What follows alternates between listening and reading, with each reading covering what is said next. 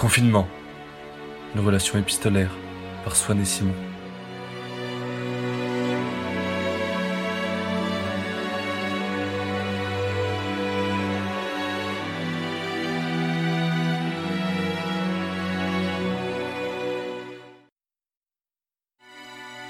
Mon Simon, tes mots me rassurent.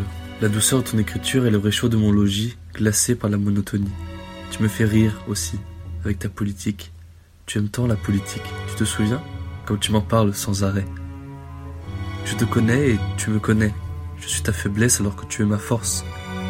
C'est dur d'être si loin de toi. À l'idée de devoir affronter plusieurs semaines de solitude amoureuse, je perds le souffle de vie qui fait fonctionner les rouages de mon corps. Ce corps que tu aimes tant, n'est-ce pas? Dis-le que tu l'aimes. Dis-le pour moi. Des fois, je me dévêtis et je pense à toi et je me dis que chaque vêtement ôté est un baiser que je t'envoie. Je suis bête, je sais.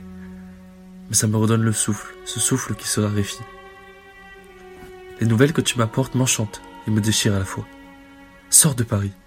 Oui, quitte cette fournaise ensorcelée et le teint blafard de ses parois. Vole, mon aventurier. Je suis heureux que tu aies trouvé le réconfort dont tu as besoin, l'asile de tes mots. Parle-moi de ton ami. Qui est-il? Je le connais? Et si je ne le connais pas, alors parle-moi de lui. Je veux tout savoir, dans le moindre détail. Mais ne m'oublie pas, Simon. Quand tu partages ton repas avec ton ami, pense à moi. Je suis si égoïste, je le sais. Je veux que tu perçoives mon absence en cette nouvelle compagnie. Me feras-tu? Promets-le-moi, mon beau, mon amour. Soigne. Swan, mon aimé. Quelle joie au moment d'ouvrir ta lettre, de déchiffrer tes mots, de sentir ton parfum qui s'est imprimé sur le papier. Hier, j'ai dormi avec ta lettre sous mon oreiller.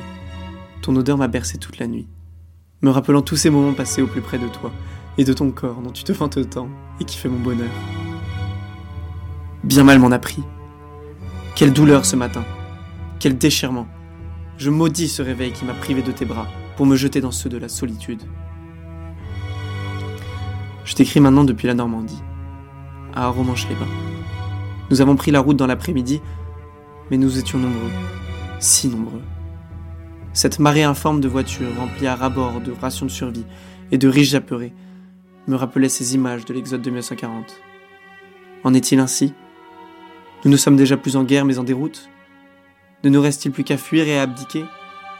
Tu vas encore te moquer de moi et de mon questionnement historique, politique incessant. C'est ma nature, tu le sais. Elle revient en galop quand tu n'es pas là.